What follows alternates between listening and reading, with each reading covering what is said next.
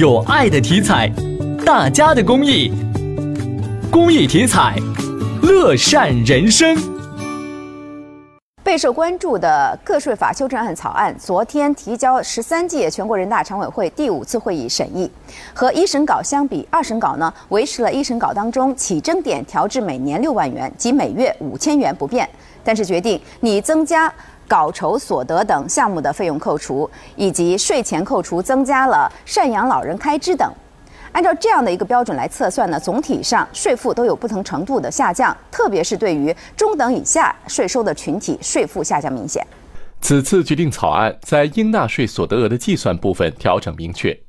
劳务报酬所得、稿税所得、特许权使用费所得，拟以收入减除百分之二十的费用后的余额为收入额。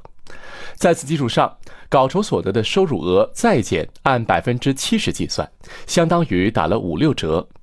此外，专项附加扣除范围增加到五项：子女教育支出、继续教育、大病医疗、房款利息和房租、赡养老人支出可抵税。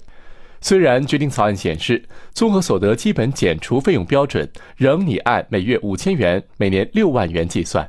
但几项措施综合施策，给普通工薪阶层带来的减负力度远超单纯上调起征点。